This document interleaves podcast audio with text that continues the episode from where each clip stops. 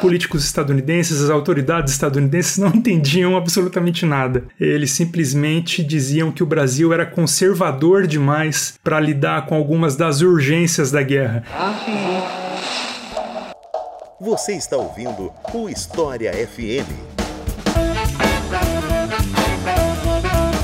Salve ouvintes do História FM, bem-vindos a mais um episódio desse podcast produzido pelo Leitura Obriga História. Eu sou Iclis Rodrigues e hoje vamos falar sobre política de boa vizinhança, aproximação entre Estados Unidos e Brasil e os meandros dessa política no âmbito cultural, político e por aí vai. E para falar sobre esse assunto, eu trouxe alguém que de fato pesquisou esse assunto, mais precisamente o professor Alexandre Busco Valim, a quem eu passo a palavra para se apresentar para vocês. Então, Alexandre, seja bem-vindo e fique à vontade para se apresentar. Olá, boa tarde a todos e a todas. Sou Alexandre. Muito obrigado pelo convite, Iclis. É um prazer estar aqui falando para o História FM. Eu venho trabalhando com as relações entre Brasil e Estados Unidos já há mais de 20 anos e o meu mestrado, doutorado, pós-doutorados, é sempre em torno desse tema que é a relação entre Brasil e Estados Unidos, ora discutindo cinema e Guerra Fria, outras vezes cinema e Segunda Guerra Mundial. Comecei a me interessar por cinema e Segunda Guerra Mundial ao final de um pós-doutorado que eu fiz no Canadá e de lá para cá eu tenho focado bastante nessa temática. A conversa de hoje ela está muito fundamentada num livro que é o resultado de uma pesquisa que eu fiz nos Estados Unidos quando eu fui professor visitante da Universidade de Nova York e continuo pesquisando na verdade, eu não saí da, da temática, né? Agora eu estou finalizando mais uma estadia como professor visitante, dessa vez na Universidade de Harvard, nos Estados Unidos. Então é um prazer estar aqui e falar sobre alguns dos achados, né, dessas minhas pesquisas e que tem muito a ver com esse livro que eu mencionei, que é o resultado do, da, da, desse, desse trabalho que eu desenvolvi na Universidade de Nova York, que é o Triunfo da Persuasão, um livro publicado pela Alameda em 2017. 2017. Então é isso, vamos comentar um pouco mais sobre essa aproximação Brasil e Estados Unidos depois dos comerciais.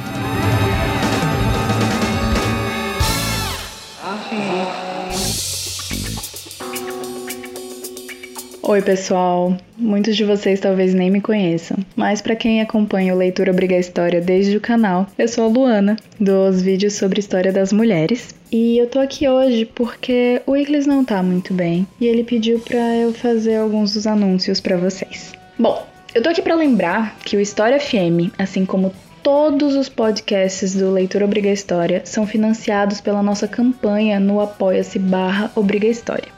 Por isso, a contribuição de vocês é muito importante. Com dois reais por mês, você já pode se tornar um apoiador e ajuda muito na construção desse trabalho incrível. E se você for ansioso, que nem eu, e quiser ouvir os episódios antes, com R$ reais por mês, você já tem acesso aos episódios antes do lançamento oficial nas plataformas de streaming. E, bom, já que a gente está falando em Apoia-se, nós gostaríamos também de agradecer aos novos colaboradores e colaboradoras do História FM, que esse mês são Breno de Paula, Fábio Schultz, Theo Duarte, Israel Rojtman, Matheus Santos, Marcelo Rui, Nelson Balestro, Luiz Lages, Marcelo Esteves, Bruno Chiavon, Igor Moreira, Felipe de Melo, Glace Leão, Maíra Diamantino, Alan Lameira, Rodrigo Piton ou Rodrigo Python, desculpa, eu não tenho certeza sobre esse. Bruno Grégio, Genivaldo Sampaio, Guilherme Nunes, Plínio Camille, Henri Troyes, Igor Santos, Juliano G,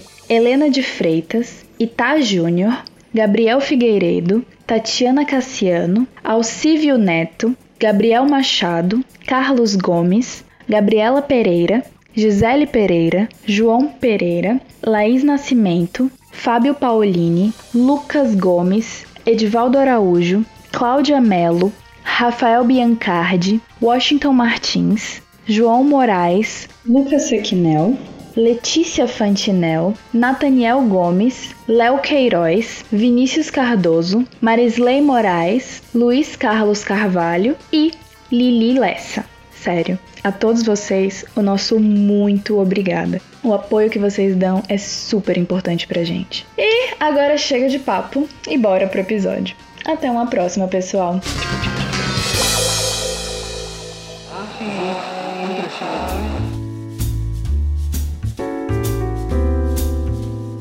Eu queria começar essa conversa justamente pelo começo da política de boa vizinhança, porque afinal de contas a gente tem que entender como é que esse negócio começou, né? Ela dizia respeito só ao Brasil? Era essa política era voltada apenas para o Brasil ou ela era voltada para outros países do continente americano? Como é que começou essa política e por quê? Ela era voltada para todos os países do continente americano, inclusive o Canadá. Muita gente associa a política de boa vizinhança com a América do Sul ou com a América Latina, mas o Canadá também fazia parte desses interesses do, dos Estados Unidos logo no início dos anos 1930. Então, o que houve no início dos anos 1930 foi o abandono dos Estados Unidos de uma série de práticas intervencionistas que eram muito comuns às relações entre os Estados Unidos e a América Latina, já desde o final do século XIX. Então, os Estados Unidos entenderam que esse tipo de política intervencionista, ela não funcionava bem e ela saía muito caro. Então, a partir de 1933, 1934, né, os primeiros anos do governo Roosevelt, os Estados Unidos passou a ter uma política mais voltada para negociação, para diplomacia e para a colaboração econômica e militar. E a ideia central era impedir a influência europeia na região, né, em toda a América Latina, que era muito forte antes dos anos 1930. Então, os Estados Unidos haviam entendido que eles precisavam mudar o padrão de relacionamento deles, ou eles jamais poderiam fazer frente à influência europeia nos países latino-americanos. Então, a política de boa vizinhança, ela vai, por essa razão, ser muito influente, né, e, e vai chegar a todos os países latino-americanos, né? Então, a gente vai ter atividades relacionadas à política de boa vizinhança na Argentina, na Bolívia, no Uruguai, no Chile, na América Central, em quase todos os países da América Central. E o Brasil ocupou um espaço privilegiado na política de boa vizinhança. Nenhum outro país foi tão importante quanto o Brasil nessa estratégia, pelas razões que eu vou explicar um pouco mais à frente. No momento que o Brasil passou a ter uma posição central nessa disputa pela América Latina, disputa que os Estados Unidos travava com a Europa, se falava muito em boa vontade. Era uma estratégia nova para a política externa dos Estados Unidos. Então se falava muito em goodwill, se falava muito em boa vontade. E basicamente a ideia era fazer os latino-americanos gostarem mais dos estadunidenses e fazerem os estadunidenses ser um pouco menos preconceituosos com os latino-americanos. Então, essa política da boa vizinhança, ela visava uma espécie de construção de uma base, sobretudo uma base sólida para o fornecimento de matérias-primas para os Estados Unidos. Que matérias-primas eram essas? Principalmente a borracha, o manganês, né, a mica, o quartzo e também, claro, né, como eu falei de início, uma influência que pudesse prevenir e combater as influências de países europeus. Então, como eu estou dizendo aqui, a política de boa vizinhança não começa com a Segunda Guerra Mundial, ela começa anteriormente à Segunda Guerra Mundial, mas que com a Segunda Guerra Mundial ela ganha essas feições muito mais dramáticas. Né? Ela passa a ter uma, um papel estratégico na política externa dos Estados Unidos, porque ela se volta para a prevenção e combate das influências dos países do eixo. Então a questão naquele momento era preparar o Brasil, preparar a defesa brasileira para uma eventual invasão ou para um eventual fornecimento de matérias-primas para os países do eixo, né, para a Itália, para a Alemanha ou até mesmo para o Japão. E então tinha que se preparar o Brasil, né, a defesa do Brasil e o problema era que, para a política externa dos Estados Unidos, preparar o Brasil significava preparar a defesa de metade do continente, né? com o agravante de eles terem, né, inclusive, desafetos no continente, que eram os argentinos. A Argentina era flagrantemente hostil a qualquer intervenção dos Estados Unidos. Então, essa participação dos Estados Unidos no Brasil com a política da boa vizinhança era uma forma de, de intervir, de influenciar o Brasil, né, de uma forma menos ostensiva e de uma forma menos onerosa, de uma forma também menos direta, muito diferente do padrão que havia anteriormente, que era a política do porrete, né, que significava violência e intervenção militar. Então, nesse aspecto, a política da boa vizinhança ela ganha uma feição de diplomacia cultural muito forte. E a partir daí o que a gente observa é a construção e também a manutenção de uma hegemonia, de uma hegemonia que funcionou muito bem. Muito do que a gente pensa e tem e fala sobre os Estados Unidos hoje teve início durante esse primeiro grande laboratório no Brasil, que foi a política de boa vizinhança. A política de boa vizinhança no Brasil, ela desembarca, ela chega no Brasil em agosto de 1940 quando os Estados Unidos já estava apoiando né, alguns aliados no conflito que já havia sido declarado na Europa. A Segunda Guerra Mundial começa em 1939. Né? Então, os Estados Unidos desembarca, a política de boa vizinhança desembarca no Brasil antes mesmo dos Estados Unidos declararem guerra aos países do eixo. Foi em dezembro de 1941. Então, inicialmente, a ideia né, era garantir e ampliar as relações comerciais entre Brasil e Estados Unidos. E naquele momento, quem fez essa mediação né, foi um órgão criado no finalzinho dos anos 1930 chamado Office of Inter-American Affairs, que era um escritório comandado por Nelson Rockefeller e que no Brasil embora ele tivesse funcionando já esporadicamente desde 1940, ele acaba sendo oficializado alguns anos depois. E esse escritório no Brasil, que a gente chama de Brazilian Division, né, a divisão brasileira, ela era apenas uma né, das várias instaladas em todos os países latino-americanos. Então tinha, tinha a divisão argentina, tinha boliviana, chilena, colombiana, uruguaia, venezuela, peruana. Né? Então, quando esse escritório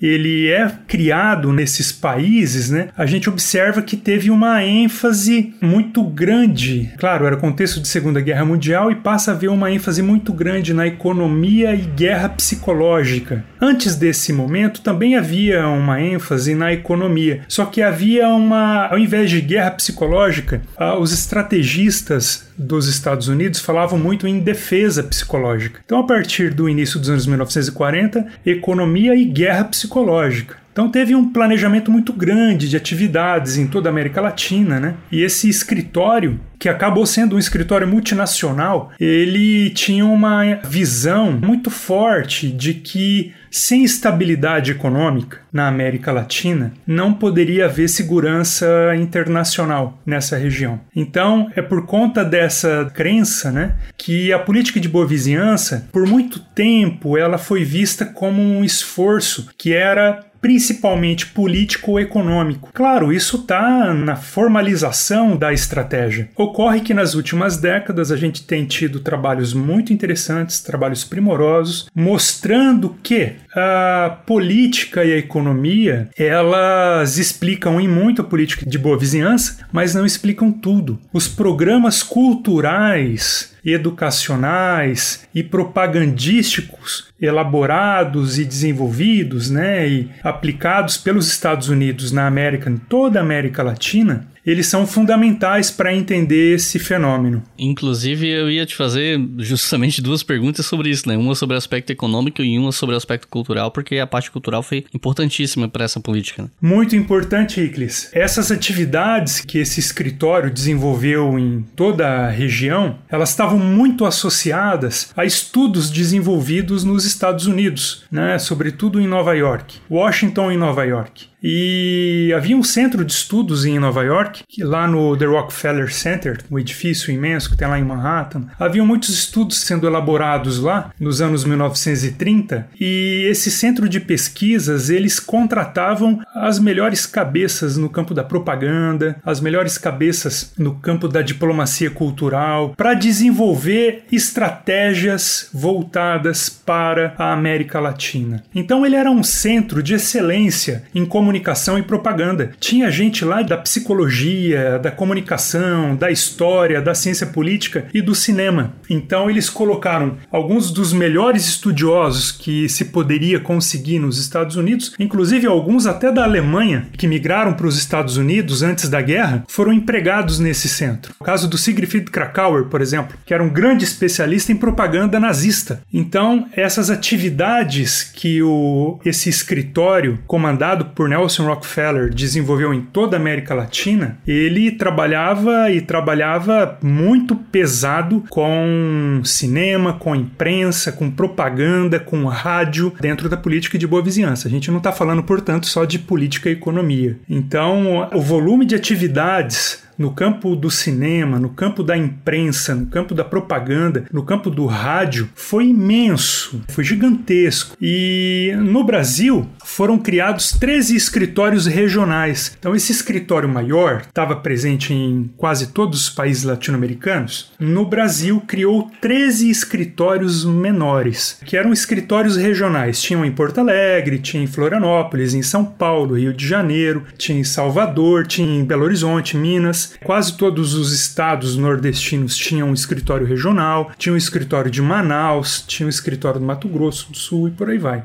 Então, esses escritórios eles procuravam expandir essa boa vontade entre os estados brasileiros, né? E você pode explicar um pouquinho mais para a gente como é que funcionavam essas duas dimensões de atuação? De um lado, política e economia, e do outro, cultura? Assim, alguns exemplos mais específicos? Sim, e muito do que se fazia no campo do cinema, por exemplo, no Brasil, muito do que nós tínhamos no campo do cinema, ainda assim era uma cultura cinematográfica muito pautada nos cinemas europeus. Então, muito embora a gente tenha uma mudança lenta que vem sendo desenvolvida no Brasil desde os anos 1920, que é a mudança de padrão, né? Quando os brasileiros passam a assistir mais filmes filmes. Claro que tem uma série de estratégias de mercado né, e de negócios envolvido nisso, mas quando os brasileiros passam a assistir mais filmes estadunidenses, a ouvir mais músicas estadunidenses no final é, dos anos 1910, começo dos anos 1920, a gente percebe essa mudança no padrão cultural com relação a cinema, a música, que se via aqui no Brasil ao longo de todos os anos 1920 e 1930. Durante a Segunda Guerra Mundial, esse padrão ele foi muito reforçado. Né? Então, a partir da Segunda Guerra Mundial, o Brasil foi definitivamente, vamos dizer assim, bastante influenciado por essa cinematografia, essa cultura estadunidense, né? de modo que ah, o cinema francês, ou o cinema inglês, ou o cinema espanhol, ou italiano, nunca mais tiveram chance né, de concorrer com os filmes hollywoodianos exibidos nos cinemas brasileiros. Além desse elemento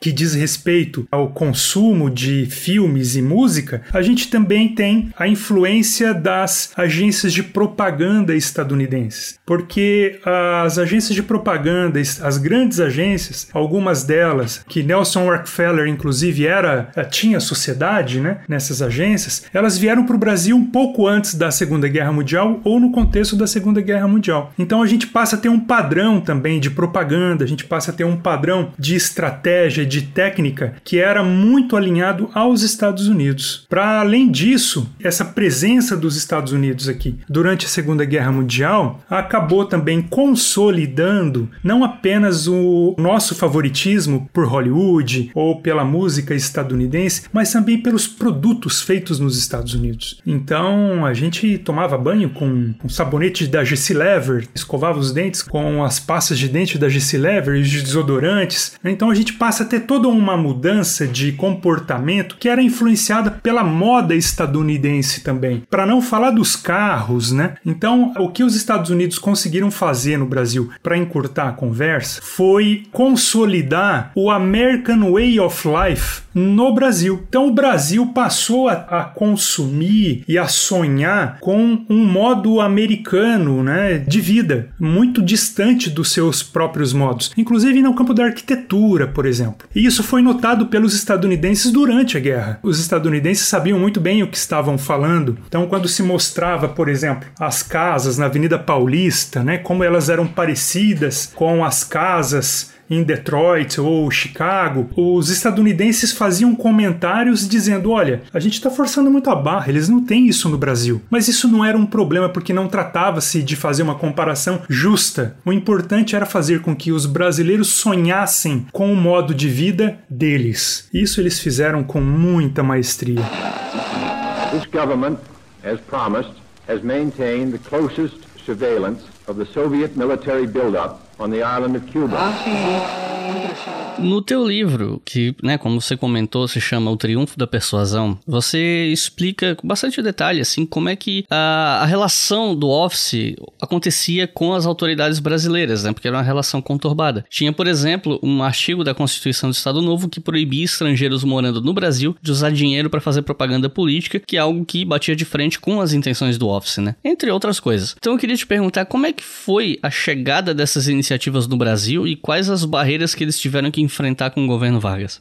Bom, esses três escritórios estavam espalhados pelo Brasil e o escritório central ficava no Rio de Janeiro, que era a capital federal. E no Rio de Janeiro, num primeiro momento, essas reuniões eram, eram realizadas na Embaixada dos Estados Unidos, no Rio de Janeiro até dezembro de 1941, que coincidentemente é o, o, momento em que os Estados Unidos é atacado em Pearl Harbor. A partir de dezembro de 1941, as reuniões elas passam a dividir o quarto andar de um edifício lá no centro do Rio de Janeiro, que fica na rua Graça Aranha, elas passaram a dividir o quarto andar com a American Chambers of Commerce, com a Câmara Comercial do Rio de Janeiro. Por que o, a divisão do mesmo local é relevante para essa conversa? Porque o uso do mesmo espaço por essas duas instituições estava essencialmente relacionado a uma tentativa de burlar a legislação brasileira. As atividades conjuntas, né, que o escritório do Office no Rio de Janeiro e a Câmara de Comércio dos Estados Unidos tiveram no Rio de Janeiro, elas buscavam uma parceria fundamental, uma parceria muito importante. Os fundos, quer dizer, o dinheiro da Brazilian Division, ele não tinha como vir diretamente dos Estados Unidos, porque isso violava a legislação brasileira. Então então eles eram gerenciados pela Câmara de Comércio do Rio de Janeiro. Inclusive, eles criaram uma conta bancária chamada Holly no National City Bank, onde os valores eram depositados em pequenas parcelas pelo Departamento de Estado dos Estados Unidos. Então,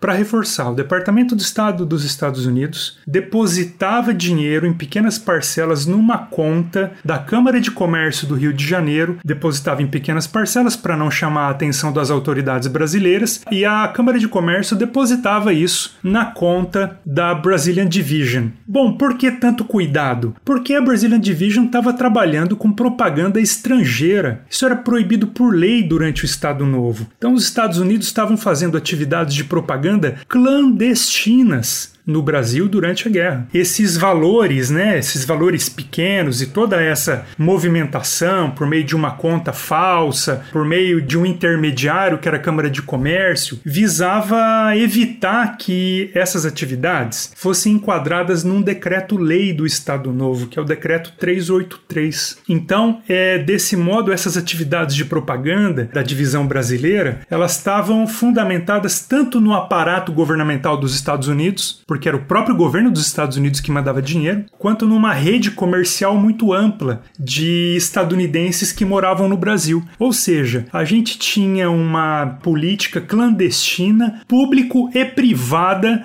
para burlar as leis brasileiras durante a Segunda Guerra Mundial. Na história das relações entre Brasil e Estados Unidos ao longo do século XX, existem numerosos exemplos desse tipo de desrespeito dos Estados Unidos para com as autoridades brasileiras. Esse é apenas um deles e é grave. Então, demorou quase um ano para as atividades do Office no Brasil serem legalizadas, né? Porque os Estados Unidos tinham uma preocupação muito grande de que eles pudessem ser flagrados violando leis cambiais brasileiras que tinham a ver com esse decreto e também estarem fazendo propaganda, né? Propaganda política e violando a legislação brasileira do Estado Novo que não permitia esse tipo de coisa. Então, essa não era a única conta, outras contas já haviam sido criadas né, em nome de laranjas, mas com relação ao rigor da legislação, a divisão brasileira acreditava que não tinha muito o que fazer. E eles tinham tanta consciência de que isso era um problema muito grande que quando eles contratavam um funcionário novo, eles diziam: olha, você está correndo risco de trabalhar aqui com a gente. Você pode receber aí um um aviso de demissão a qualquer momento, porque o grande medo era que isso causasse um escândalo internacional, um escândalo diplomático muito grande, exatamente no momento que os Estados Unidos precisavam desesperadamente do Brasil. Precisavam do Brasil por conta da proximidade da costa brasileira com o norte da África, precisavam do Brasil por conta das hostilidades da Argentina, que eram flagrantemente simpáticas aos países do eixo, né? em especial a Alemanha e a Itália, e também precisavam desesperadamente das matérias-primas brasileiras. Houve um momento que o Brasil chegou a produzir 100% de algumas das matérias-primas mais importantes para fazer avião, tanque de guerra, como por exemplo o quartzo, né? Não há avião que levanta durante um momento de guerra que precisa de instrumentos,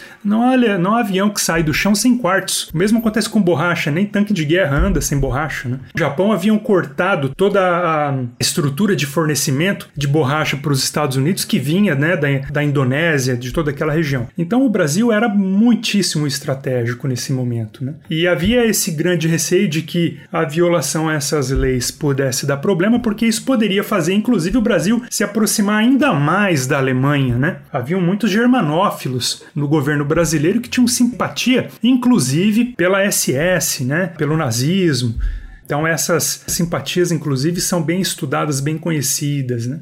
No âmbito cultural, se você me permite, Iclis, a divisão brasileira atuava dentro de dois grandes esforços que acabam confluindo e eles acabam se confundindo muitas vezes. De um lado havia uma vontade muito grande pela integração hemisférica, né? integrar todos os países para que eles pudessem resistir e fazer frente à influência alemã e italiana, principalmente japonesa, no caso do Brasil, que tinha muitas colônias né, japonesas, e de outro lado, a guerra. Então você tem um aspecto comercial e outro aspecto de influência e hegemonia. Percebam, ambos os movimentos são liderados, eram liderados pelos Estados Unidos. Então os Estados Unidos estavam efetivamente angariando o controle pelo domínio de toda a região. Né? Eles estavam disputando o controle econômico, cultural, enfim, a gente está falando de hegemonia né? de toda essa região. Então, a gente tinha aí no Brasil né, uma série de problemas relacionados a esse tipo de influência, né? Porque se nos Estados Unidos a gente tinha um discurso de que a Segunda Guerra era uma luta das democracias liberais contra o autoritarismo, autoritarismo de extrema direita, é sempre bom frisar, porque o Brasil, a gente tem um problema, porque na época o Brasil era uma ditadura, né? E o próprio Vargas era crítico das democracias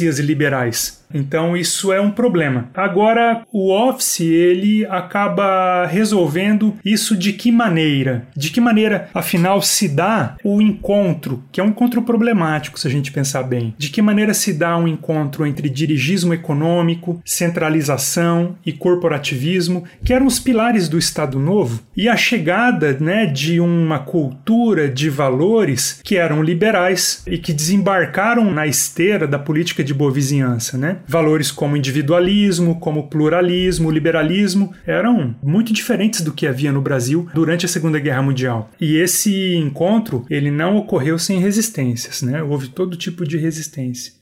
Inclusive era sobre isso que eu queria te perguntar, porque era um pouco difícil no Brasil, de um ponto de vista de fazer sentido, a conciliação da ideia de que a guerra era uma luta das democracias liberais contra o autoritarismo, da extrema-direita e tal, porque o Brasil na época era uma ditadura e o próprio Vargas era crítico das democracias liberais, né? Apesar de que, como o professor Denson falou no episódio sobre a FEB quando ele teve aqui, episódio 50, para quem não ouviu e quiser ouvir, né, ele comentou sobre como ele depois tentou se reinventar como um líder que estava lutando a favor da liberdade, né, das democracias e, na medida do possível, queria instrumentalizar a FEB para isso, né? Só que para além dessa questão das democracias liberais e dessa aparente incompatibilidade com o governo brasileiro da época, um outro entreveiro que acontecia também é que os Estados Unidos tinham como um de seus principais aliados na guerra a União Soviética, que estava segurando o rojão na Europa, e o governo brasileiro era muito anticomunista, e isso criava um entreveiro porque o Brasil não queria que os Estados Unidos trouxessem materiais que mostrassem a União Soviética de maneira positiva. E aí eu queria pedir para você comentar um pouco mais sobre isso, né, sobre a relação do Office com o governo brasileiro na questão da representação da democracia liberal e nas representações a respeito da União Soviética.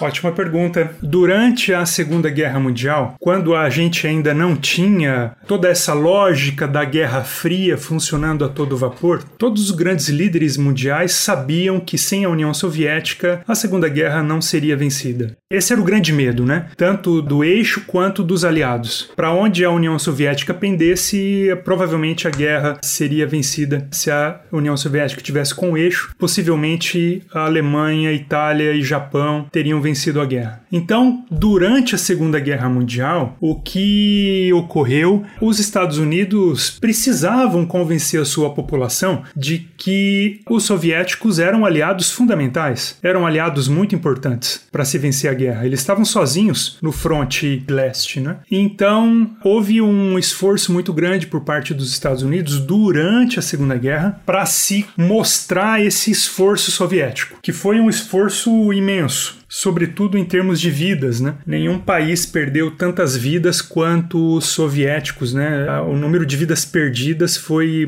uma coisa assim assustadora comparado aos outros beligerantes. E, claro, os Estados Unidos ainda tinham um comportamento, né, uma perspectiva muito conservadora, anticomunista com relação aos soviéticos, mas, afinal de contas, tinha uma guerra para ser vencida. E havia consciência de que sem eles não vai dar para vencer essa guerra. Então, muitas produções foram encomendadas, inclusive, pelo governo dos Estados Unidos durante a guerra para se mostrar esse esforço soviético. Muitos documentários, muitos filmes, até desenhos animados. E boa parte dessa produção cinematográfica, ela era exibida no Brasil. E aqui eu gostaria de fazer um parênteses. Quando a gente fala em home front, geralmente a gente associa aquela ideia de que o fronte interno ele é apenas nos Estados Unidos ou é apenas naquele país que, né, que evoca a ideia de um fronte interno. Na Segunda Guerra Mundial, a política de boa vizinhança propiciou um fenômeno muitíssimo interessante. O Brasil acabou funcionando, acabou se transformando em uma espécie de fronte interno estendido dos Estados Unidos, pelo menos no que diz respeito à produção cinematográfica porque muito daquilo que era exibido nos Estados Unidos para convencer a população estadunidense de que se estava numa guerra, que era preciso todo mundo se engajar e lutar e dar o seu melhor, as mesmas coisas vieram para o Brasil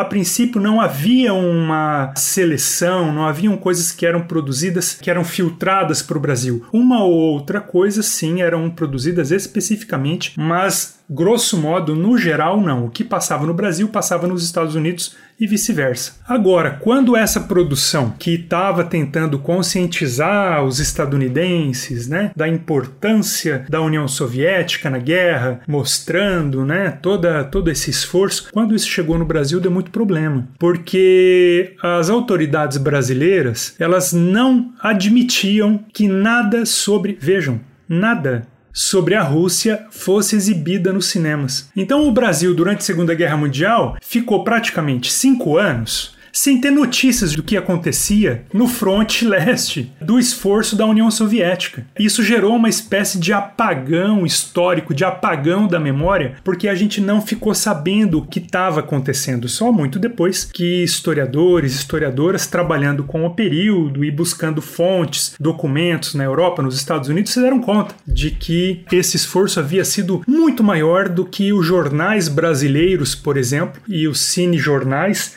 noticiavam. Então, o Departamento de Imprensa e Propaganda brasileiro censurava tudo. Vocês já devem ter visto um filme italiano muito bonito chamado Novo Cinema Paradiso. Novo Cinema Paradiso tem uma história muito legal, que é a história de um projecionista de um cinema que tinha problemas também com a censura. Então, a cada cena de beijo, a cada cena romântica, a cada cena mais sensual, ele recortava essas cenas para poder exibir os filmes. No Brasil, a censura fazia exatamente a mesma coisa. A censura recortava todos esses trechos que tinham a ver com o comunismo que tinham a ver com o socialismo, que tinham a ver com elogios à sociedade russa e muitas vezes entregavam no cinema coisas meio sem pé nem cabeça que as pessoas nem conseguiam entender direito. De todo modo, era absolutamente proibido exibir qualquer coisa sobre a União Soviética ou sobre o comunismo no Brasil durante a guerra. E as autoridades dos Estados Unidos ficavam muito preocupadas com isso. Eles diziam assim na documentação: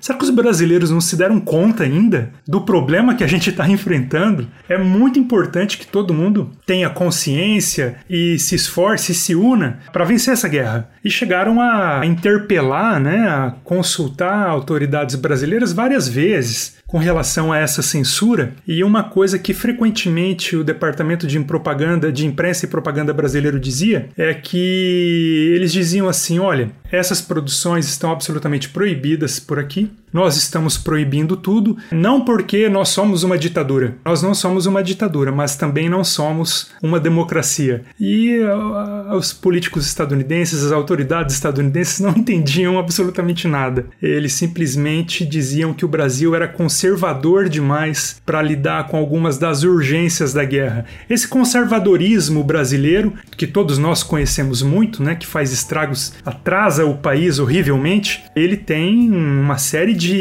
impactos na sociedade brasileira nas décadas seguintes. Mas de maneira geral, havia uma resistência muito forte, não que ela não houvesse nos Estados Unidos, ela havia também, mas no Brasil ela era uma coisa extrema. E isso a gente acabou pagando um preço muito alto por esse conservadorismo, ainda estamos pagando.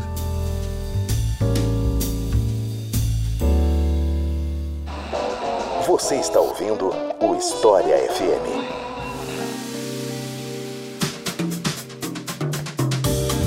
Bom, a gente falou até agora sobre as relações conturbadas entre o Office e o governo Vargas, mas agora eu queria entrar mais na parte de exemplos eh, mais práticos de como acontecia essa política, por exemplo, citando algumas das principais obras cinematográficas que vieram para cá ou que foram produzidas aqui. E aí, tem alguns nomes que saltam, né, aos olhos, como por exemplo, toda aquela história de criação do Zé Carioca, a vinda do Walt Disney pro Brasil. E aí eu queria te perguntar, você pode contar um pouco mais sobre essa história do Walt Disney ter vindo para cá, a criação do Zé Carioca, o impacto do filme, das animações da Disney, por aí vai? Bom, nem sempre a busca de convencimento para atingir objetivos, para atingir metas específicas, ela era direta ou incisiva. Muitas vezes, o governo estadunidense, ele utilizava material, como eu disse, que deveria circular tanto nos Estados Unidos quanto no Brasil, ou melhor, tanto nos Estados Unidos quanto nos países latino-americanos. Então, essas produções que contam com o Zé Carioca, por exemplo, era uma produção que procurava esse entendimento. Elas eram mostradas lá e aqui. O que salta aos olhos nessas produções de Disney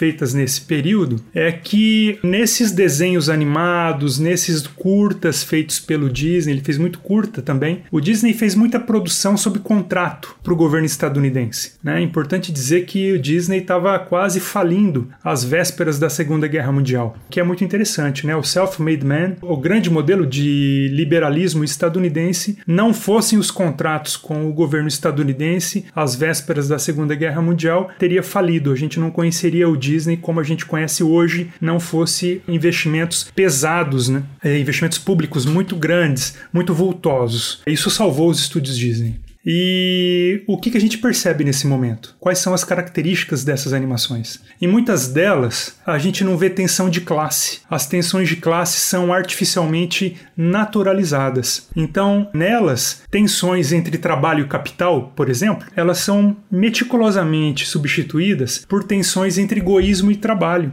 Então, se você não trabalha, não é porque você não está ganhando bem, ou porque o seu patrão ele não paga o que ele lhe deve, ou porque você tem uma carga horária extenuante de trabalho, porque você não tem registro nenhum. Não. Se você não trabalha é porque você é egoísta. Então há uma substituição, né? Nessa tensão, que é uma entre trabalho e capital, há uma substituição por tensão entre egoísmo e trabalho em grupo. Então a gente desloca com isso, né? Eles deslocavam a discussão sobre as relações entre trabalhadores e patrões porque essa era uma tensão que o Disney estava vivendo no seu estúdio. Então, se desloca a discussão sobre relações entre trabalhadores e patrões para uma outra supostamente muito mais nobre, que é a das relações entre trabalhadores e nação. Todo mundo precisa dar o seu sangue, porque estamos em guerra. Então, esse deslocamento, ele tinha uma razão muito especial para ser adotado, né? Em 1941, as insatisfações relacionadas a salários, a condições de trabalho nos Estados Unidos eram motivo de grandes descontentamentos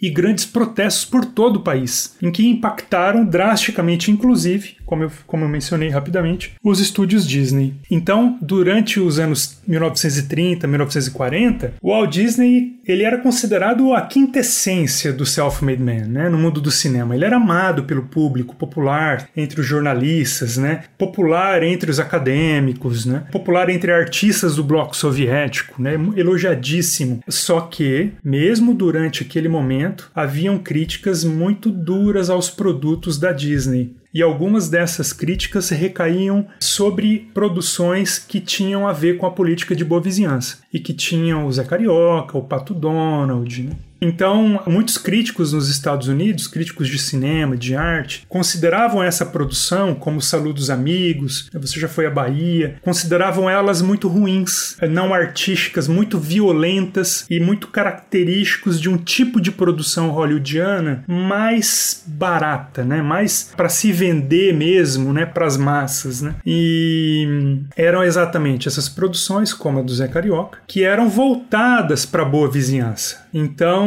essas produções elas tinham um, um, papel muito importante de disseminação da propaganda por meio do cinema. Né? Isso funcionou muito bem no Brasil. Então, quando Disney vem para o Brasil em 1940 e 1942, vai para Buenos Aires, vem para o Brasil, ele estava enfrentando uma séria crise no estúdio dele por conta de uh, não pagamento de salários, jornadas extenuantes, o não reconhecimento, né? Vocês podem perceber que Disney, eh, os artistas não assinam as produções do Disney. Quando a gente assiste um desenho animado de Disney, quem põe o nome no desenho animado é o Disney, como se fosse ele, né, o realizador. Né? E ele havia, e para ele trabalhavam dezenas de artistas. Então havia muita insatisfação por conta desse tipo de coisa, por conta de problemas salariais, né, jornadas de trabalho. E o Disney sai dos Estados Unidos nessa fogueira, né, com os seus com os seus funcionários. Ele acaba aceitando, né, um convite feito pelo escritório do Rockefeller e faz um tour pela América Latina, que é onde ele produz animações como Saludos Amigos, né, o South of the Border with Disney de 1943 e Os Três Cavaleiros de 1945. Né, acaba produzindo muito material que vai sendo juntado e, e produzido posteriormente. Então é algo muito contraditório, né? Porque naquele período as produções do Disney alcançavam um status muito cobiçado no mundo cinematográfico, né? As animações dele eram vistas como exemplos de arte, de domínio da técnica, de demonstrações de patriotismo, além de serem muito, muito lucrativos. Mas quem estava acompanhando as notícias, quem estava atento aos jornais, percebia todas essas contradições em torno dessa figura, que é uma figura contraditória, muito contraditória, no mundo dos negócios do cinema nos Estados Unidos. Né? Ocorre que depois da Segunda Guerra Mundial, quando o Disney tinha já um projeto de virar uma empresa voltada para o entretenimento familiar, muito daquilo que ele fez durante a Segunda Guerra Mundial foi rapidamente apagada, né? Aliás, existe uma reescrita da memória muito forte após a Segunda Guerra Mundial e que não tem a ver apenas com Disney. Vocês devem estar lembrados que eu falei ainda há pouco de que a União Soviética era considerado um país importante demais na disputa, né, entre os principais beligerantes. Ao final da Segunda Guerra Mundial, havia uma sensação generalizada de que quem havia ganho a Segunda Guerra Mundial era a União Soviética. Essa percepção de que a União Soviética era era um dos grandes, se não o maior vencedor da Segunda Guerra Mundial, por conta dos custos, dos esforços, das vidas perdidas, ela foi sendo apagada e substituída pelos Estados Unidos. Há uma reescrita da memória, né, no pós-Segunda Guerra Mundial, de que os Estados Unidos são os grandes vencedores dessa guerra. Isso, obviamente, aborrece, aborreceu os soviéticos por muitos anos, mas não apenas os soviéticos. Os canadenses sempre se aborreceram muito com isso. Os ingleses também não gostavam muito dessa história dos Estados Unidos serem alçados como os grandes campeões, heróis e salvadores do planeta Terra. A coisa não foi bem assim. Isso é uma memória construída por meio da propaganda, do cinema, né? E é uma produção maciça voltada para esse tipo de, de construção, que é um tema que eu debato no meu primeiro livro, que é o Imagens Vigiadas. Mas, voltando para o Disney, as produções de Disney que tiveram êxito junto ao público brasileiro brasileiro, dentre essas produções, é preciso fazer uma distinção, Iclis, entre as animações que circularam em salas comerciais, isso é, nas salas convencionais de cinema, né? E as produções que circularam com base não comercial, por meio de rede de exibições da divisão brasileira do Rockefeller. Então, entre as produções que circularam comercialmente, a gente tem como destaque aí o, o, o dos Amigos, de 43, Você Já Foi à Bahia, de 45, mas a gente também tem Fantasia, de 1940. Quem assistiu já o Fantasia, um desenho animado belíssimo, deve estar se perguntando: não, agora o Valim ele derrapou, porque o Fantasia não tem a ver com a guerra, não tem a ver com política de boa vizinhança. E aí tá uma das questões interessantes desse, desse desenho animado. O, o, o caso Fantasia é particularmente instigante, porque mesmo sem ter sido concebido como uma, um, um desenho animado, uma produção da boa vizinhança, ele acabou se tornando por força da aproximação entre o Brasil e os Estados Unidos. Então ele acabou se tornando um, uma produção muito importante para a boa vizinhança. Quando o Disney chegou no, no, Brasil, chegou no Rio de Janeiro, o Disney foi recebido pela população como chefe de Estado. Ele nem estava esperando aquilo. Então a fantasia acabou se tornando uma superprodução no Brasil e que acabou diminuindo um pouco do prejuízo que fantasia estava tendo nos Estados Unidos. Estados Unidos, o, o fantasia estava tendo é, prejuízo, estava tendo pouca bilheteria, não estava se pagando, né? Foi uma animação muito cara, com novas tecnologias, orquestras e tudo mais. E no Brasil ele deu dinheiro, ele deu lucro pro Disney, deu muito lucro pro Disney. Então haviam esses grandes, né? E havia uma série de pequenas produções que eram feitas por encomenda. Uma produção feita por encomenda, que é muito interessante, é o Winged Scourge. O Winged Scourge é uma produção realizada pelo Disney para o Office. Ela foi, uma, ela foi a primeira de uma série de curtas educacionais voltados para a área da saúde, né? E voltados para o público latino-americano. Então tinham vários, né? Tinham como esse sobre a malária, tinham outros sobre menstruação, tinham outros importantes que chamavam a atenção para a importância de lavar alimentos, de lavar as mãos, que são absolutamente preconceituosos com os latino-americanos e que eram tão preconceituosos quanto populares na América do Sul, na América Latina, né? Faziam muito sucesso. Essa essa produção India Discord, ela também foi a única da série que usava personagens da Disney. Então, é, essa traz os Sete Anões, por exemplo. Esse desenho animado, ele tenta ensinar o espectador sobre a disseminação de uma doença infecciosa que pode ser muito grave, que é a malária. Então, nesse desenho, um mosquito pica uma pessoa infectada e logo depois, essa pessoa infectada transmite a doença para uma pessoa saudável. E ao assistir essa transmissão da doença, os sete anões resolvem se voluntariar para livrar, para se livrar do mosquito e destruindo os locais de reprodução do mosquito. Então esse tipo de produção ela era muito popular naquele momento. It's one small step for man, one giant leap for mankind.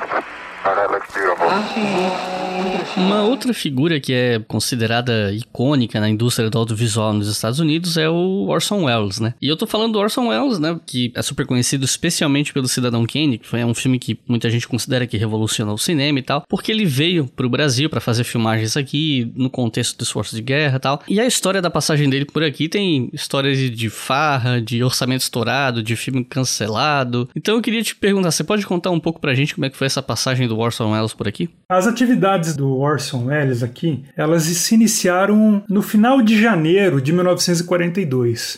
Ele veio com uma equipe para o Brasil, né? Uma parte da equipe dele chegou e, se a gente se lembrar, como eu falei há pouco, nesse momento a divisão brasileira já estava funcionando no Brasil. E é muito interessante perceber como a divisão brasileira acompanhou as atividades do Orson Welles. E desde a chegada dele até junho, mais ou menos, de 42, as tarefas dele foram minuciosamente relatadas ao governo estadunidense. O governo estadunidense acompanhava cada passo do Orson Welles no Brasil, das viagens viagens que ele fez ao Ceará, a Minas Gerais, da viagem que ele fez para Buenos Aires, né, para se encontrar com um affair que ele tinha em Buenos Aires, encontros com autoridades, palestras, dificuldades técnicas, em gravações, o horário que ele ia dormir, o horário que ele ia acordar, até mesmo se ele estava mal do estômago ou mal do intestino. E, de maneira geral, havia um otimismo muito grande em torno do Ellis. Primeiro, porque o Ellis era um sujeito absolutamente sedutor. Ele se comunicava muito bem, é, era muito inteligente e ele aparentava dominar tantos assuntos nas conversas com autoridades, nas conversas com pessoas simples. Todo mundo que encontrava o Orson Welles ficava impressionado com ele. E ele acabou tendo, por conta desse talento, ele acabou tendo uma atuação importante nas relações diplomáticas entre Brasil e Estados Unidos. Ele veio para o Brasil para fazer um filme e ele acabou se envolvendo com a diplomacia de uma maneira que muitos não esperavam. Então, o Ellis não tinha um dia sequer que ele passava sem ter reunião com autoridades oficiais, com a imprensa, com empresários, com autoridades do Brasil, dos Estados Unidos. A agenda dele era muito cheia. Todo mundo queria conversar com ele. E, claro, como o Iclis falou, ele tinha acabado de fazer o Citizen Kane, considerado um dos melhores filmes da história do cinema por muitos especialistas, né? E então ele estava no auge da fama. Ele era considerado um gênio do cinema, né? Um jovem muito promissor. Ele tinha vinte e poucos anos apenas e já tinha toda essa fama, essa influência. Então, o Orson Welles de fato sabia como ninguém a utilizar o vocabulário da boa vizinhança. Ele tinha uma disposição muito grande para participar de uma variedade imensa de atividades e ele sabia muito bem como lidar com pessoas de diferentes classes sociais. Ele conquistou simpatizantes, amigos, aliados no Brasil inteiro. E durante os trabalhos, as filmagens que o Orson Welles fez aqui, ele levantou material para produzir mais de um filme, embora tenha tido imensas dificuldades para fazê-las. Ele tinha problemas de logística, tinha problemas de equipamentos, né, infraestrutura, porque eram tempos de guerra. Estados Unidos, cada milímetro dentro de um avião que vinha dos Estados Unidos para o Brasil tinha que ser muito negociado entre instituições, entre diplomatas. Era muito muito complicado trazer qualquer coisa dos Estados Unidos para cá, né? Porque havia toda um conjunto de urgências trazidas pela guerra, né? Então os problemas de logística eram enormes. E além disso, a equipe do Orson Welles e o próprio Orson Welles reclamavam que aquilo que levava algumas horas para ser feito em Hollywood, no Rio de Janeiro levava dias, é, às vezes semanas. Mesmo tendo entre muitos amigos entre as elites brasileiras, não adiantava nada. Ele se via em dificuldades o tempo inteiro. E o Orson Welles gostava muito de uma boa, vamos dizer assim, de uma boa confraternização. Ele gostava muito de se divertir. E aí juntam todas essas coisas e ele acabava reclamando que todas as tentativas dele para se criar uma indústria do cinema no Brasil, para se criar produções de qualidade no Brasil, haviam fracassado por conta desse conjunto de coisas, né? Ele, por exemplo, tentou né, juntar material para fazer um filme sobre o carnaval. E ele queria que fosse um novo tipo de filme. Ele queria que fosse uma espécie de reportagem de revista, não documentário, reportagem de revista. E essa reportagem de revista exploraria todas as cores, a atmosfera do carnaval, como nunca ninguém havia feito em Hollywood. Então,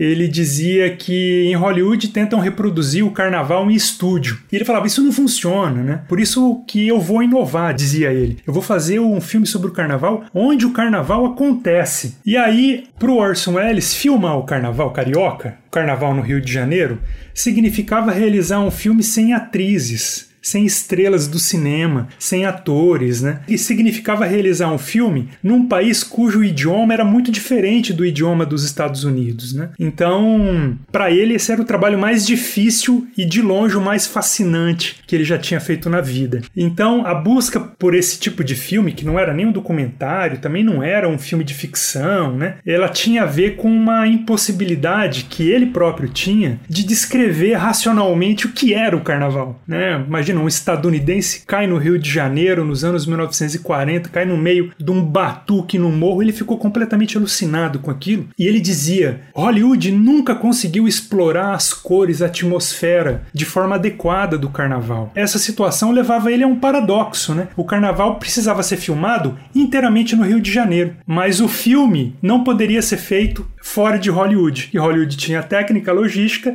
mas não conseguia reproduzir nem a ambiência, nem as cores e nem nada relacionado com o carnaval. Mesmo porque nos Estados Unidos havia um controle né, do mercado, que ele chamava de mercado do samba, em que não havia um tratamento adequado do que era o carnaval. Então, é, isso pode ser inclusive uma crítica ao estúdio que estava financiando a vinda dele para o Brasil, que era a RKO. De todo modo, filmar o carnaval, segundo Orson Welles, era como filmar uma tempestade. E isso invibializa. Você vai filmar uma tempestade, você não tem como fazer roteiro da tempestade. Então ele diz: olha, não tem como fazer roteiro antes das gravações. Então não tem como ter uma narrativa linear. É impossível. Não tem como ter um padrão, não tem como ter um gênero cinematográfico, né? Não tem como ele dizer o que a equipe dele vai fazer. E aí ele até dizia assim: não tem nem como eu dirigir, porque o carnaval é com a força da natureza tão grande que eu nem consigo dirigir aquilo. Mas eu quero fazer, porque é muito fascinante. Ele estava completamente alucinado com a ideia de carnaval, né? Só que ele, como eu falei, ele não tinha as facilidades que ele teria nos Estados Unidos para realizar um filme, não tinha infraestrutura, não tinha pessoal, não tinha logística, não tinha equipamento, né? Então ele disse que o Brasil deixou ele completamente vislumbrado, fascinado, mas foram os dias mais intensos e difíceis dele como produtor de cinema, né, até aquele momento. Então, apesar dele ter sido recebido muito calorosamente pelos brasileiros, ele dizia que obter eficiência dos brasileiros era impossível, porque você combinava com alguém no Rio de Janeiro para ele chegar às 8 da manhã, o sujeito aparecia às 10, às vezes às 11, às vezes chegava meio-dia, né? E ele ficava muito bravo, dizia, oh, não tem como fazer filme desse jeito. Então isso era uma outra dificuldade muito grande, além dessa que eu mencionei, que era de fazer um roteiro, né? O, o estúdio pressionou muito ele para fazer um roteiro, ele acaba fazendo esse roteiro, um roteiro de 21 páginas, mas é um roteiro muito divertido para mim porque ele é um roteiro que onde ele tenta dar uma ambiência a algo que não pode ser descrito em palavras. Ele diz que é uma injustiça descrever o carnaval em palavras, que é a essência de qualquer roteiro, de qualquer script. Então, esse roteiro que ele envia acaba tendo muita descrição sobre favela, sobre escola de samba, sobre alegoria, sobre música, sobre sambista e sobre essa impossibilidade de se traduzir o samba textualmente. Em alguns momentos ele chega a dizer que os elementos do samba, como o repique, por exemplo, as paradas na bateria, elas só podem ser representados por meio do audiovisual. Não tem outro jeito, não tem como você escrever sobre isso. E claro, mostrar um Brasil pobre, negro, na melhor das hipóteses, mestiço, mostrar a favela, mostrar o morro, isso não era o que os Estados Unidos queriam ver. Não era o que os Estados Unidos queriam mostrar sobre o seu maior aliado na América do Sul. Eles queriam outro Brasil. E existem produções que mostram esse outro Brasil, como um filme que está no YouTube chamado São Paulo. Esse é o Brasil que os Estados Unidos queriam mostrar. Queriam mostrar nos Estados Unidos e queriam mostrar para os próprios brasileiros o Orson Welles não estava sozinho nessa nesse deslumbre com o Brasil, né? Ele estava absolutamente apaixonado pelo Brasil, mas ele não estava sozinho nisso. Um outro sujeito do cinema, brilhante também, né? Que foi o cinegrafista do Cidadão Kane, trabalhou junto com Orson Welles no Cidadão Kane, portanto, que era o Greg Toland. O Greg Toland dizia que o Brasil havia mudado completamente a vida dele, né? Ele depois que ele conheceu o Brasil, ele passou a entender a vida, passou a entender o mundo de uma outra forma, de uma outra maneira. E é, infelizmente o Greg Toland faleceu poucos anos depois, faleceu em 1947, se eu, se eu, se eu não me engano. O Welles felizmente viveu bem mais e produziu muita coisa muito legal por muitas décadas ainda. Mas algo que o, tanto o Ellis quanto o, o Toland nunca conseguiram produzir era uma biblioteca visual sobre o Brasil. Isso era um projeto dos dois. Eles trocavam muitas cartas entre eles e eles diziam que o Brasil era um país fascinante demais para não ser registrado. E eles queriam muito criar uma biblioteca virtual. Esse projeto não foi para frente. O Ellis, inclusive, dizia muitas vezes que queria muito fazer um filme sobre a saudade. Ele tinha, ele tinha um encantamento pela ideia, né, pela palavra, o significado em português de saudade. E o Greg Toland tinha uma fascinação pela cachaça. ele queria fazer um filme sobre cachaça assim que desse. Eram dois apaixonados pelo Brasil. E uma pergunta um pouco mais específica diz respeito a essas pesquisas que você vem fazendo há um tempo, que é a respeito de você ter ou não encontrado diferenças regionais na atuação do Brazilian Division por região. Porque, por exemplo, se a gente pensa em Nordeste nesse momento, os Estados Unidos precisavam criar uma base no Rio Grande do Norte, uma base aérea que era tal ponte para Vitória. Se a gente pensa na região Norte, a região Norte ela foi recebeu toda aquela massa de trabalhadores que ficou conhecida como Exército da Borracha para extrair borracha. Você falou que tem lá um escritório em Manaus. Na região sul tinha muito imigrante italiano e alemão, dois dos três principais países do eixo. A gente tinha muito imigrante japonês também no Brasil, não tanto talvez como italianos e alemães, mas também tinha. Então, você chegou a notar diferenças regionais na atuação do Office aqui no Brasil? Sim, Iclis. Há muitas diferenças e elas dizem muito sobre as estratégias dos Estados Unidos. Por exemplo, em São Paulo, o escritório de São Paulo exibia filmes principalmente em cinemas e era um tipo de produção específica para né, o estado de São Paulo, para a cidade de São Paulo que tinham a ver com a cidade de São Paulo, que algumas vezes comparavam São Paulo com outras cidades dos Estados Unidos, porque eles acreditavam que isso poderia agradar muito as elites brasileiras, né, eventualmente algumas elites dos Estados Unidos. Havia um empenho muito grande em se mostrar filmes sobre a extração do quartzo no Vale do Rio São Francisco, que é onde se concentravam minas de quartzo. Então, leva filmes específicos para essa região sobre extração de quartzo ou extração da borracha para zonas de extração da borracha, né? Você estava falando da região Nordeste, né? Esses filmes que o Disney fez sobre a malária, sobre doenças venéreas, sobre como você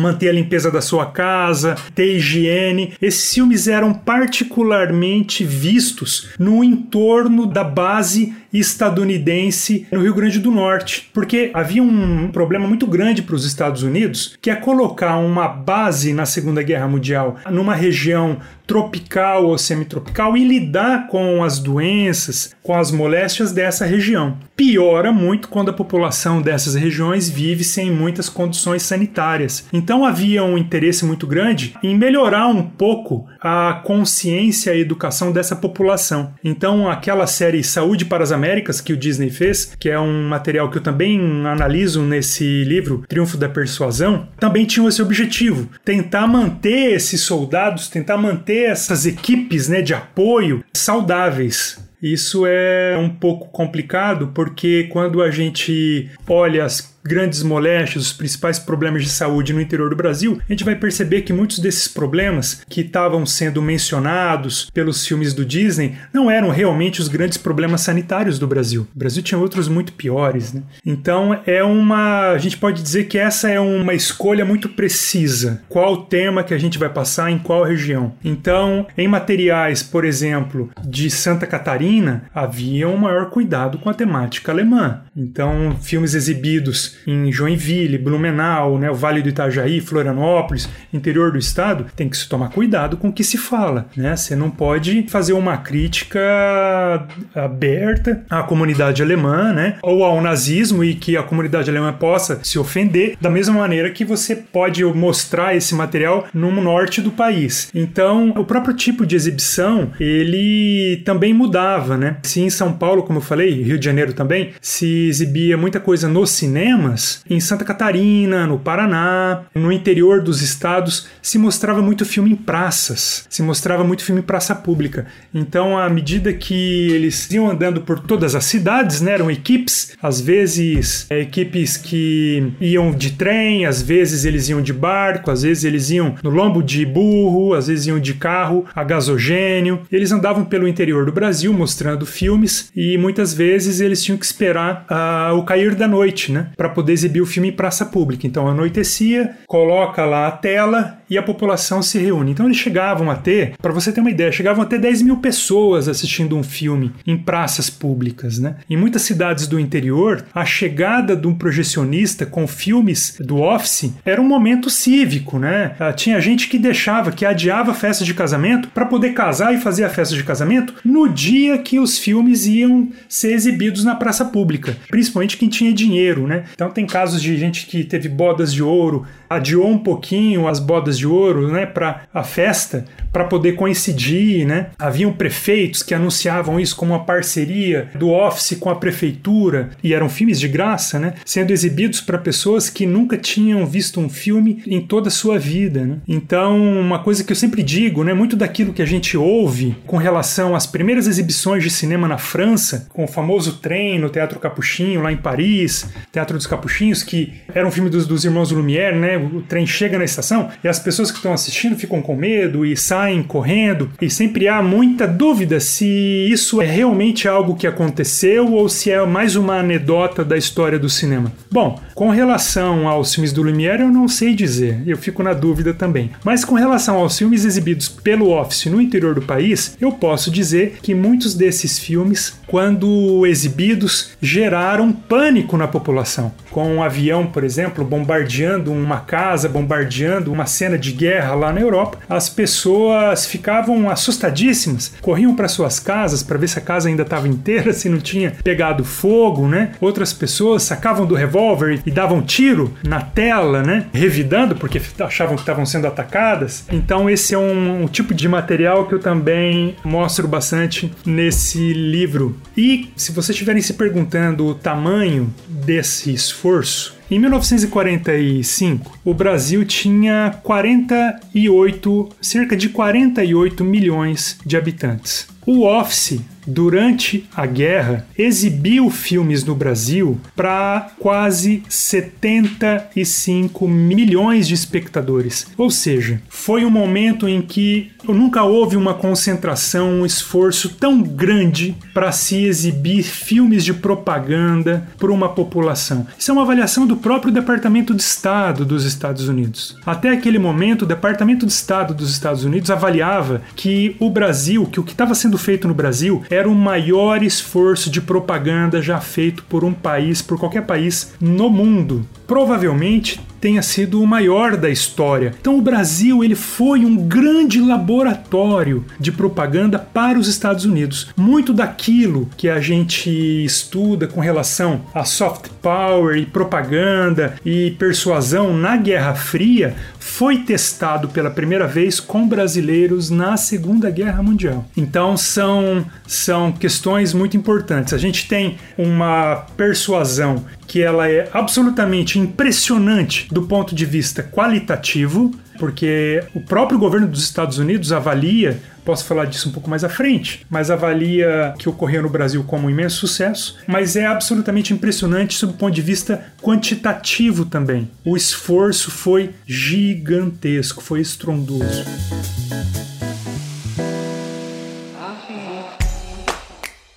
Se você quiser colaborar com o História FM, você pode fazer isso via Pix, usando a chave leituraobrigahistoria@gmail.com. E assim você colabora para manter esse projeto educacional gratuito no ar.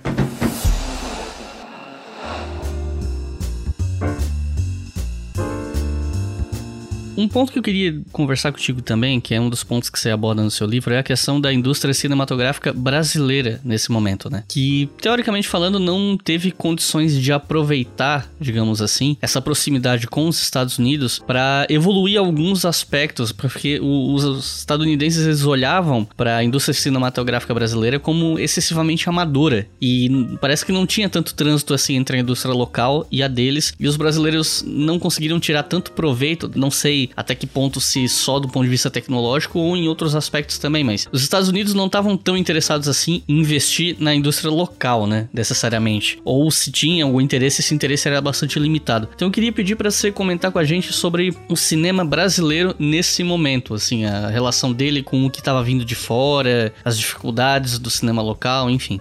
O escritório do Rockefeller ele ele trouxe muita coisa de fora, mas ele tentou produzir aqui também, porque afinal de contas tinha um problema logístico, como por exemplo trazer equipamento, equipamento pifa, tem que trazer uma peça. No próprio Estados Unidos não tem peça, porque a gente precisa se lembrar também de que muitas câmeras de filmagem, elas as câmeras de filmagem, elas eram as mesmas utilizadas pelo exército dos Estados Unidos. Então o exército dos Estados Unidos, né, a, a, tinham lá sempre um cinegrafista com acompanhando e tal. Então havia uma demanda muito grande por equipamento relacionado ao cinema para as Forças Armadas, né? Havia muito material sendo produzido no front. Então, produzir isso no Brasil, né, justificar o envio dessas coisas para o Brasil era sempre muito complicado. Uma maneira de tentar contornar esse problema foi fazer filme no Brasil. E eles se esbarraram com todo tipo de problema. A tensão da energia elétrica oscilava demais, a energia elétrica no Brasil era considerada de péssima qualidade, mesmo em grandes grandes centros, a falta de infraestrutura, a falta de conhecimento técnico sobre a película, né? Sobre, por exemplo, os cuidados que se deve ter na preservação, né? Com o filme de nitrato, né? Que ele pode entrar em combustão se entrar em contato com o ar, né? Pode avinagrar. Então havia toda uma série de preocupações que, de maneira geral, no Brasil não eram muito conhecidas. Haviam louváveis exceções. Uma das exceções era um técnico que trabalhava no Ministério da Educação e que era avaliado como um grande técnico, né? O governo dos Estados Unidos chegava a dizer que se cara tivesse, se esse técnico tivesse nos Estados Unidos, certamente ele seria muito bem pago em Hollywood. Mas de maneira geral no Brasil não se sabia fazer cinema, né? A avaliação é que éramos ótimos consumidores, de determinada maneira ainda somos, né? Mas a nossa produção, a nossa produção não era tão boa naquela época. Então a gente não conseguia acompanhar o padrão de qualidade com que se produzia nos Estados Unidos. Né? Hoje o cenário é muito diferente, a gente consegue fazer coisas aí, consegue brigar com algumas das melhores produções mundiais. Mas na Segunda Guerra Mundial, a defasagem nesse campo com relação ao Brasil era muito grande. Aliás, uma das coisas que propiciou um, um nosso, a nossa melhoria após a Segunda Guerra Mundial é que com a vinda de tantos técnicos, de tanta gente do mundo mundo do cinema para o Brasil e tendo um esforço tão grande, tão imenso para levar filmes para o interior do Brasil, para essa população imensa de 75 milhões de espectadores, que não quer dizer indivíduos, né? Espectadores, isso quer dizer que muitas pessoas assistiram um filme mais de uma vez. Você precisava, para fazer tudo isso, você precisava treinar gente no Brasil. Então há toda uma geração de técnicos que foram treinados durante a Segunda Guerra Mundial. E muito desse pessoal vai trabalhar depois no cinema, né? Muito desse pessoal treinado treinado vai depois se integrar à indústria do cinema brasileiro. Então houve um salto aí na formação de técnicos e profissionais que trabalhavam com cinema. Mas isso era um problema para os Estados Unidos. Como exibir tantos filmes de propaganda no Brasil, sendo que no Brasil a gente não consegue fazer nada que tenha muita qualidade. É um problema de equipamento, de pessoal, enfim, né? a gente não conseguia alcançar o padrão hollywoodiano. Na avaliação deles, era esse o cenário. Foi por isso que o Nelson Rockefeller tentou criar uma Hollywood Brasileira. A avaliação era que a criação de uma Hollywood no Brasil, de uma indústria, de um parque industrial de cinema no Brasil, seria muito interessante para as indústrias de cinema nos Estados Unidos. Então, os grandes estúdios dos Estados Unidos poderiam vir para cá e criar a sua marca no Brasil e a gente ter uma produção de filmes aqui que não fosse necessariamente concorrente com os Estados Unidos, mas fosse complementar. Algo parecido foi feito no México. No mesmo período, o México foi criado um projeto chamado Projeto Pedro. O Projeto Pedro foi o projeto que deu, que possibilitou, né, o surgimento do cinema da época de ouro do cinema mexicano nos anos 1950. Mas o Rockefeller queria mais aqui. O Rockefeller queria que a Hollywood brasileira fosse disparadamente melhor do que a criada no México. E ele próprio se engajou nesse projeto. Ele foi ao Departamento do Estado, ele foi falar com congressistas, e depois de muita discussão, ele teve uma negativa muito firme do Departamento de Estado. E a negativa estava baseada no conservadorismo brasileiro. A alegação do Departamento de Estado era que o cinema pode ser uma arma contra o conservadorismo, as ditaduras. Espetacular pode ser uma ferramenta democrática incrível. Porque se acreditava muito que o cinema pode entreter, mas se acreditava também que o cinema pode educar, né? Que o cinema faz parte de um projeto, eles acreditavam nisso, né?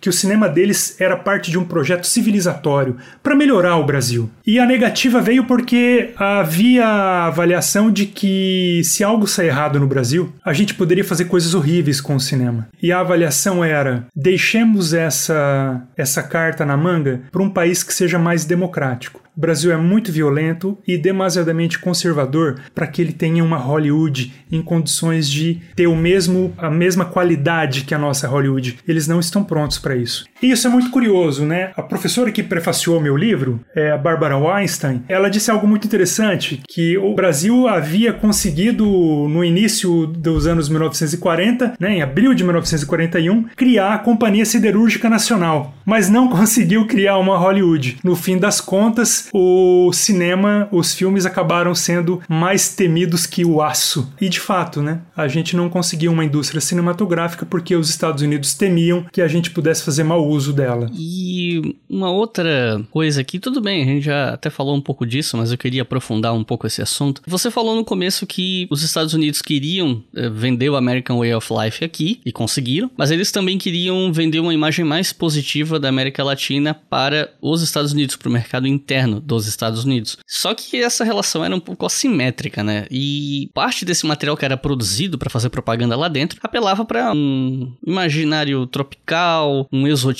estereotipado. E nesse contexto surgem algumas figuras como, por exemplo, Carmen Miranda, né, que era apresentada lá fora como a Brazilian Bombshell e tal. Então eu queria pedir para você explicar melhor pro pessoal que tá ouvindo como é que eram essas produções feitas para vender a América Latina para dentro dos Estados Unidos, pro público, né? E o papel da Carmen Miranda nesse processo. Bom, os Estados Unidos tentavam empurrar o American Way of Life para cima dos brasileiros através do cinema e havia um esforço de pintar a América Latina como mais positiva dentro dos Estados Unidos. De fato, você tem essa via de mão dupla, mas é uma via, como você muito bem colocou, assimétrica levando em conta que a representação da América Latina era uma representação estereotipada, que apostava muito no exotismo, na ideia de um ambiente tropical, quase lúdico, né? E nesse esforço, a figura da Carmen Miranda aparece com muita força, com muita proeminência, sendo apresentada no exterior como a Brazilian Bombshell. Como é que os Estados Unidos apresentavam a América Latina no mercado interno durante essa política? Que o papel a Carmen Miranda tem nesse processo não é uma tarefa muito fácil de mapear, existem muitos excelentes livros sobre esse tema, mas que eu quero chamar, o que eu quero chamar a atenção aqui é para como a Carmen Miranda era visto pelo governo dos Estados Unidos. A Carmen Miranda era vista com muita preocupação, porque eles avaliavam que ela tinha uma baixa popularidade entre os brasileiros o que é muito interessante, porque, ah, claro, a gente tem algumas fases aí, né, da Carmen Miranda, mas de maneira geral o governo estadunidense avaliava que a baixa popularidade dela no Brasil tinha a ver com filmes que estavam muito distantes da realidade, que estavam muito longe daquilo que é o Brasil. Eram filmes muito caricaturizados e ela parecia uma caricatura às vezes muito grotesca para os estadunidenses, né? Então você imagina, né, o país da racionalidade, né, da objetividade objetividade e aparece lá a pequena notável com um cacho de frutas na cabeça e dançando lindamente e sorrindo lindamente. Aquilo certamente deve ter sido visto por muita gente com um misto, né, de what, o que, que é isso, né, e outros de profunda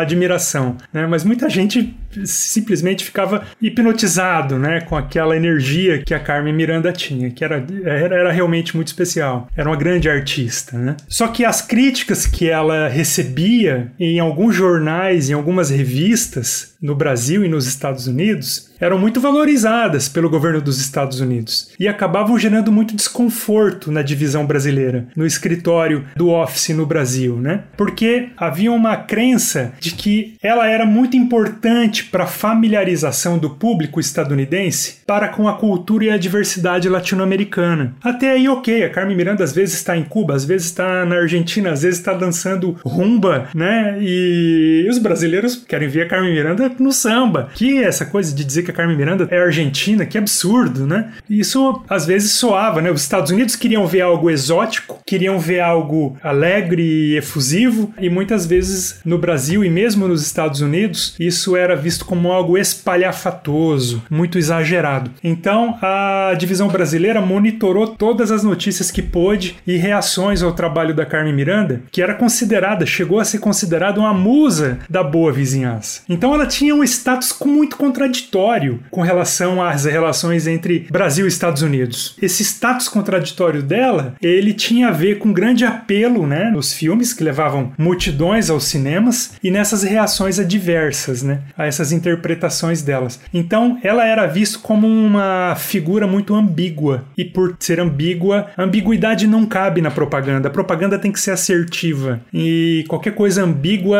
é problemático porque vai fazer o sujeito pensar. pensar, né? Você não tem que pensar. Para a mensagem ser direta e ser assertiva, eh, você tem que afirmar. Boa parte das fake news é isso. As fake news elas se preocupam muito mais com mensagens assertivas e convincentes do que para te fazer pensar. Verdadeiramente não nos fazem pensar muito, né? E a sessão do Office no Brasil, ela evitava repassar essas críticas para os Estados Unidos, que pudessem comprometer essa, essa alcunha de embaixatriz do Brasil nos Estados Unidos. Então eles monitoravam tudo, que é muito interessante. Eles monitoravam tudo, documentavam tudo, mas escolhiam com muito cuidado aquilo que eles iam mandar para os superiores deles nos Estados Unidos. Então, filmes, por exemplo, como Serenata Tropical, de 1940, Entre a Loura e a Morena, de 43, Aconteceu em Havana, de 1941, ou ainda, né, opiniões que colocassem em dúvida o talento dela para contribuir para a boa vontade, qualquer crítica ao talento, qualquer crítica a esses filmes, os funcionários resolviam não repassar. Essas críticas externas eram vistas como algo algo capaz de atrapalhar a política de boa vizinhança ao invés de contribuir, ao invés de ajudar. Agora, ao lado de Carmen Miranda, a gente tem coisas que eram.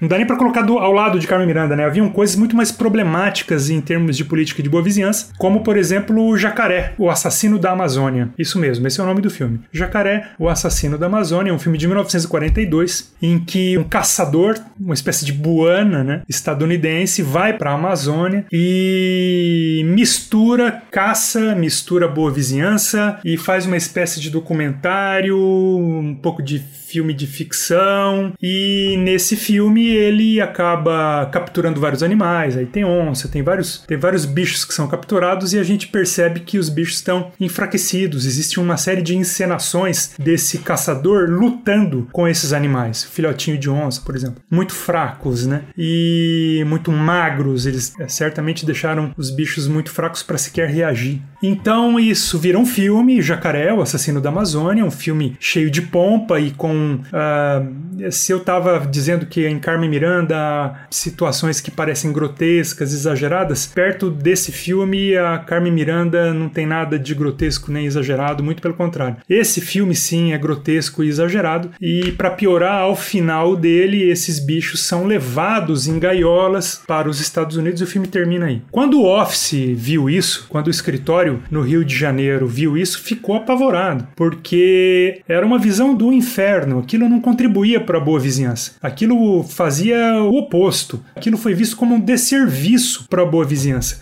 E para piorar, o filme invocava a boa vizinhança o tempo todo. Porque a boa vizinhança, agora nós podemos aqui interagir com a mata selvagem, misteriosa e inóspita. Então, é, eu me deparei com muitas dessas situações e dessas histórias. Né? Isso também está tá bem descrito e analisado lá no livro Triunfo da Persuasão. Uma outra situação que sequer virou filme, porque foi considerada terrível demais para ser editada e veiculada, diz respeito à Batalha da Borracha. Quando os esforços para a coleta da borracha se iniciaram, né, na região norte e nordeste, para levar trabalhadores do nordeste empobrecidos, atingidos pela seca, para a região da bacia amazônica, para trabalhar nos seringais, quando esses esforços começaram a acontecer durante a guerra, a, o escritório do Rio de Janeiro enviou um fotógrafo para aquela região para acompanhar essa jornada dessas aproximadamente 100 mil pessoas que saíram da região norte-nordeste rumo à bacia amazônica para trabalhar nos seringais. E assim enviaram um fotógrafo para lá e a ideia era fazer um filme e mostrar esse filme com um exemplo do esforço brasileiro. E mandaram esse fotógrafo e ele registrou todo esse esforço, né? todo esse deslocamento populacional. Quando ele voltou para o Rio de Janeiro, o embaixador do Brasil viu esse material e disse que isso jamais poderia virar um filme. Esse material jamais poderia ser transformado no filme, porque, segundo o embaixador, aquele material era pior do que a própria guerra. Ele destruiria qualquer esforço feito com relação à política da boa vizinhança, porque as pessoas estavam numa situação de desespero e de caos para de falta de organização, com doenças, com mortes, com violência sendo cometidas nesse trajeto, né, de quase 4 mil quilômetros entre o Nordeste e, e os maiores seringais amazônicos, que seria melhor não fazer isso porque isso teria um efeito desastroso para a política de boa vizinhança. Então, a gente tem muito disso também, uma preocupação muito grande com o que pode ser mostrado, com o que deve ser mostrado e com o que jamais poderá aparecer. Eu ainda não encontrei esse material filmado pelo Office. Esse material eu ainda não o encontrei, mas eu acredito que ele deva ser muito dramático, né? Apresentar cenas e situações muito dramáticas a ponto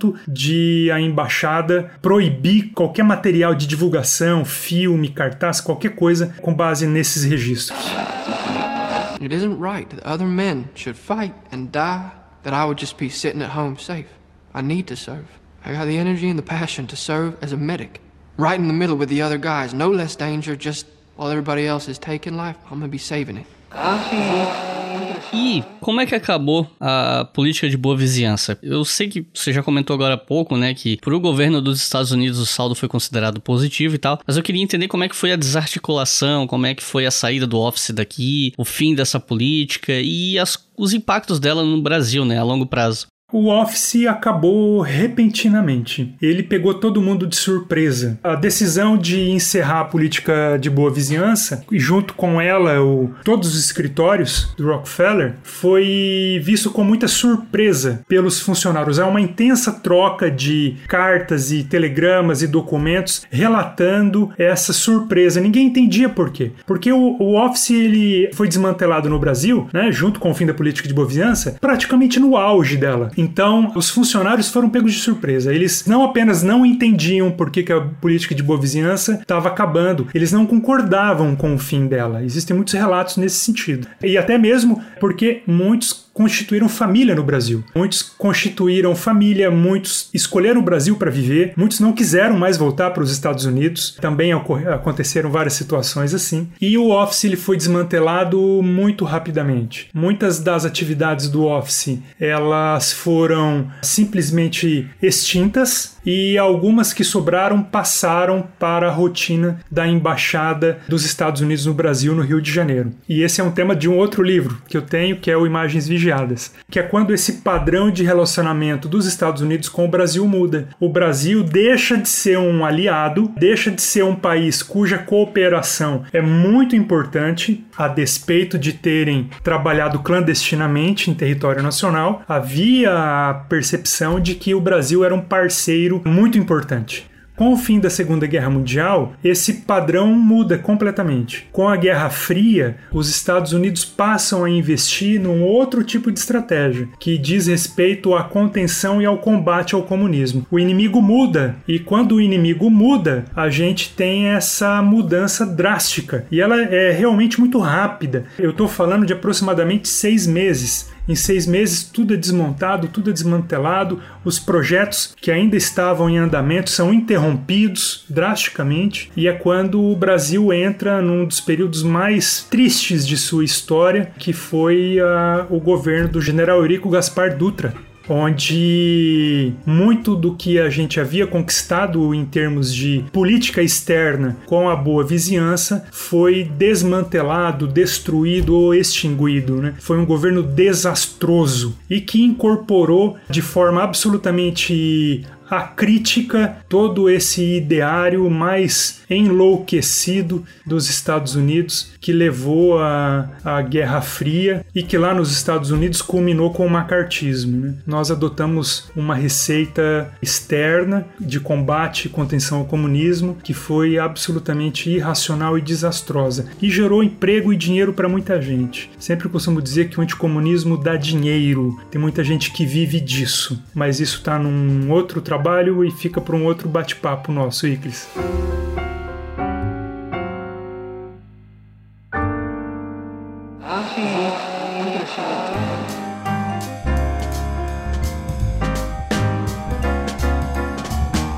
Recomendações de leitura para quem ouviu o episódio, se interessou e quer estudar, quer saber mais. Se você tivesse que recomendar três livros sobre o assunto, incluindo aí O Triunfo da Persuasão, né? Fica à vontade para falar sobre ele. Que livros você citaria? É muito difícil escolher apenas três, porque nós temos no Brasil uma quantidade de trabalhos excepcionalmente bons sobre o período. Mas se é para escolher apenas três, eu começo com o Fantasia, um trabalho da Nayara Regis France, cujo título é Fantasia, do cinema de animação à política de boa vizinhança. É um livro que saiu em 2019, ele é fruto da dissertação de mestrado da Nayara, que ela defendeu aqui na UFSC, no nosso programa de pós-graduação, e desenvolveu ele no nosso grupo de estudos, que é o Núcleo de Estudos de História do Cinema, o NECINE, onde nós trabalhamos e discutimos outras temáticas além do cinema na Segunda Guerra Mundial. Esse é um trabalho fruto do mestrado dela, um trabalho muito bem elaborado, com muitas fontes primárias, muita coisa inédita. Acho que é uma ótima referência. O segundo livro que eu recomendaria, também fruto de um trabalho de pós-graduação, esse é fruto de uma tese de doutorado em literatura e cultura da Universidade Federal da Bahia. Eu estou falando do livro Tradução como Política: Escritores e Tradutores em Tempos de Guerra, da Elisa Mitio Morinaka. Saiu pela editora da Federal da Bahia em 2020 e também é um trabalho exemplar e que utiliza muita evidência, né? Acho que esse tipo de trabalho, né? Eu sou um historiador da velha escola, vamos dizer assim, eu sou um empirista. Então, para dizer algo, preciso estar tá bem documentado. Então, o trabalho da Elisa, assim como da Nayara Regis, seguem um pouco essa linha, né? São trabalhos muito bem fundamentados, com utilização de muitas fontes do governo dos Estados Unidos, muito material produzido no Brasil durante a guerra. São trabalhos importantes e com muita qualidade. E por fim,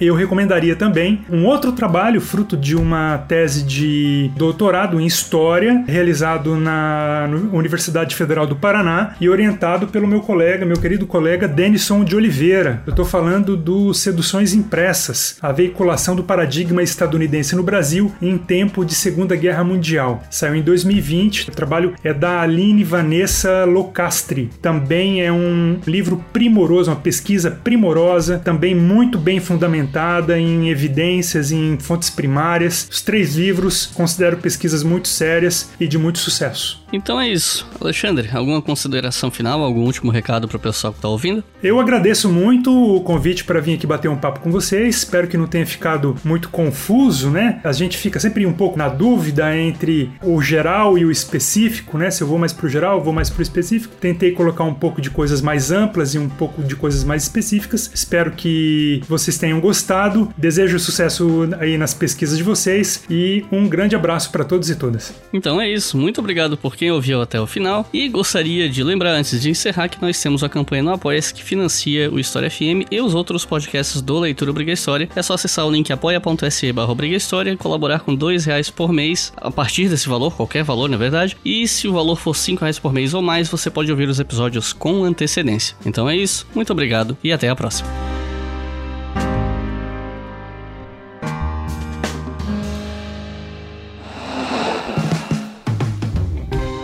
Este podcast foi financiado por nossos colaboradores no Apoia-se. Acesse apoia.se barra e contribua para manter este projeto educacional gratuito no ar.